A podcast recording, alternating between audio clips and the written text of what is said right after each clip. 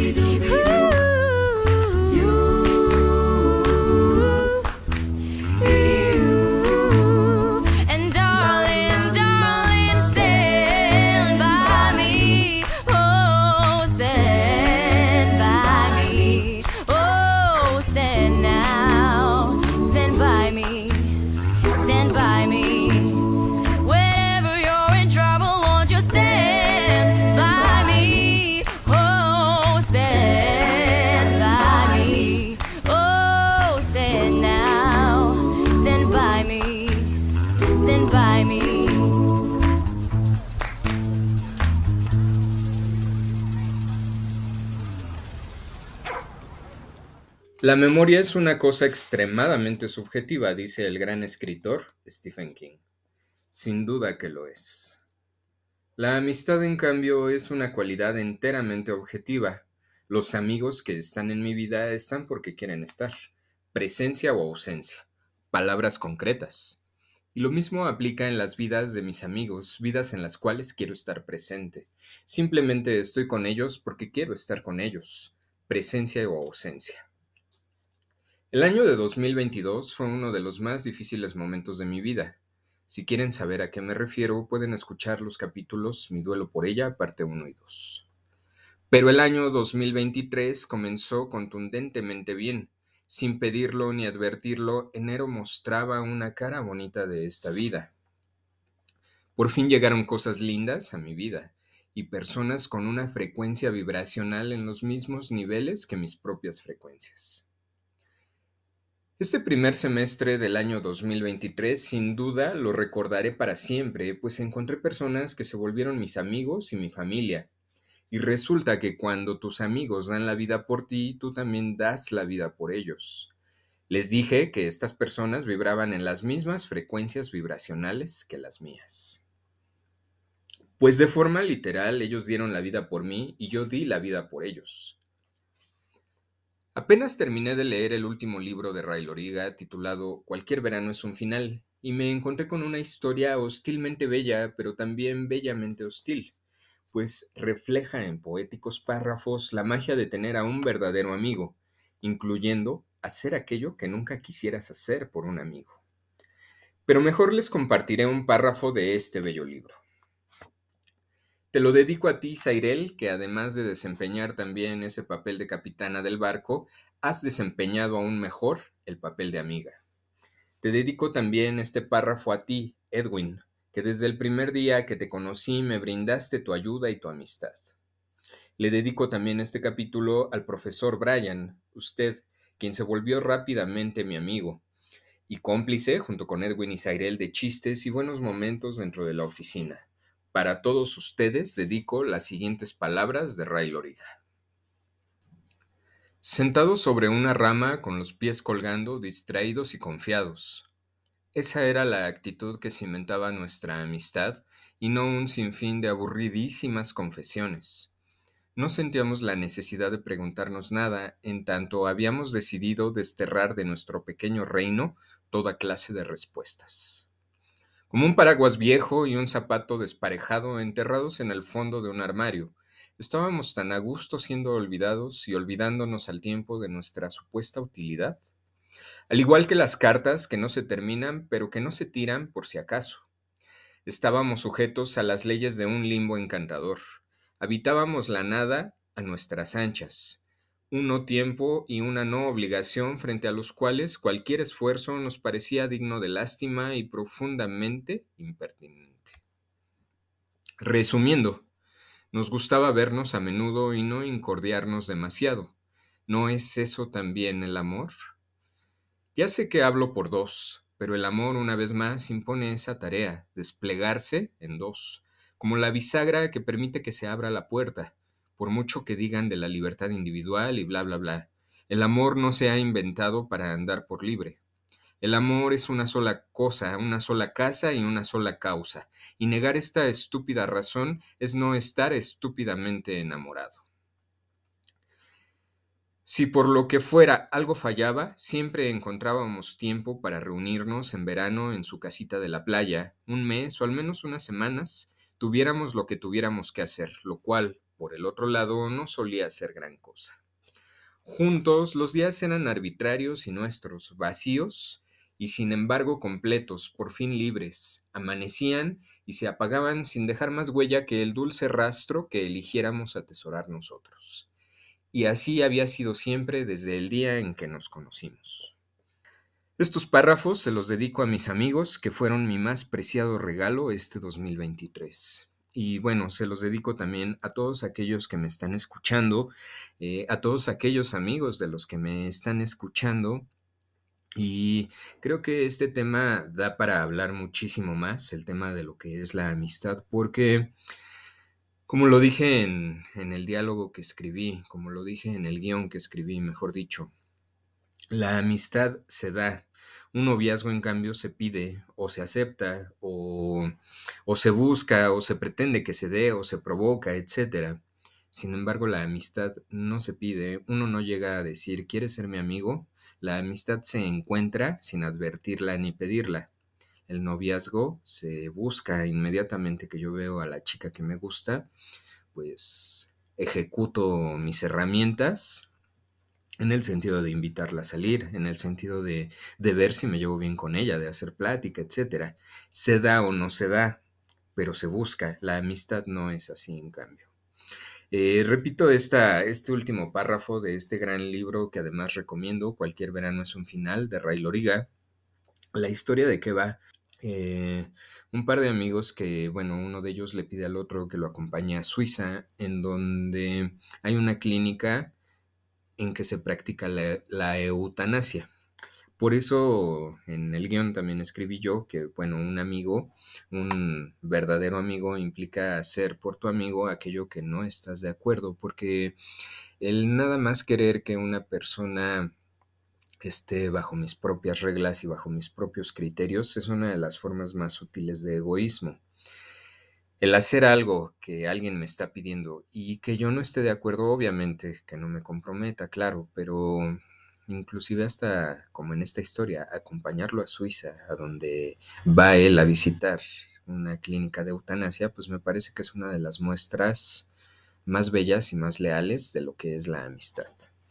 Eh, este libro se llama Cualquier verano es un final, Rey Loriga, la amistad me parece que es el hilo conductor de la historia y me parece una historia bellamente hostil y hostilmente bella, como ya lo había dicho antes. Muchas gracias por escucharme. Arte y Psicología, Facebook, Twitter, Instagram, WhatsApp 771 35 65 300. Me despido con el último párrafo que voy a repetir y lo dedico para mis tres amigos, Zairel, Brian, Edwin, que me regaló este 2023. Eh, fueron mi regalo más preciado. Para ellos, el siguiente párrafo. Juntos los días eran arbitrarios y nuestros, vacíos y sin embargo completos, por fin libres. Amanecían y se apagaban sin dejar más huella que el dulce rastro que eligiéramos atesorar nosotros. Y así había sido siempre desde el día en que nos conocimos. Muchas gracias por escucharme y hasta la próxima semana. Chris se marchó. Se inscribió en los cursos del colegio conmigo y aunque no era fácil logro salir adelante como siempre lo hacía, Ingresó a la universidad y llegó a ser abogado. Hace una semana entró a un pequeño restaurante. Muy junto a él dos hombres discutían acaloradamente. Uno de ellos empuñó una navaja. Chris, que siempre intercedía por la paz, trató de separarlos y fue apuñalado en la garganta. Murió casi instantáneamente. Fue apuñalado en la garganta. Murió casi instantáneamente. Aunque no lo había visto en más de diez años, Sé que voy a extrañarlo por siempre.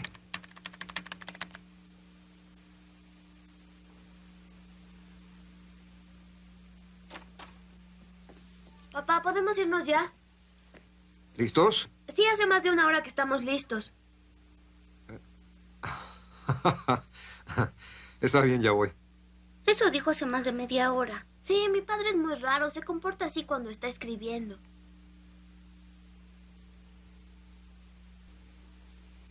Jamás volví a tener otro amigo como los que tuve cuando tenía 12 años.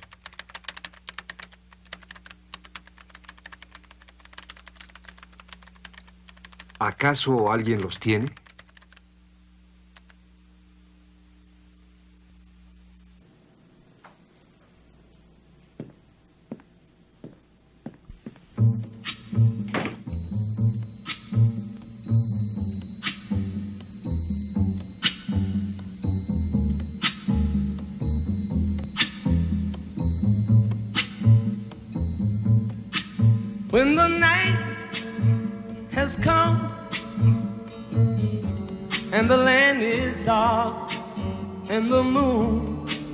Is the only light we'll see.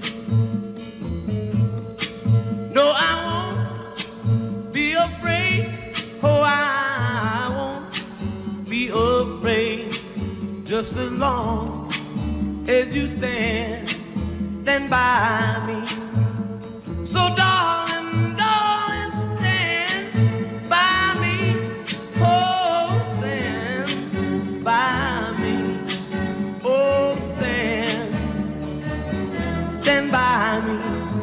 Stand by me. If the sky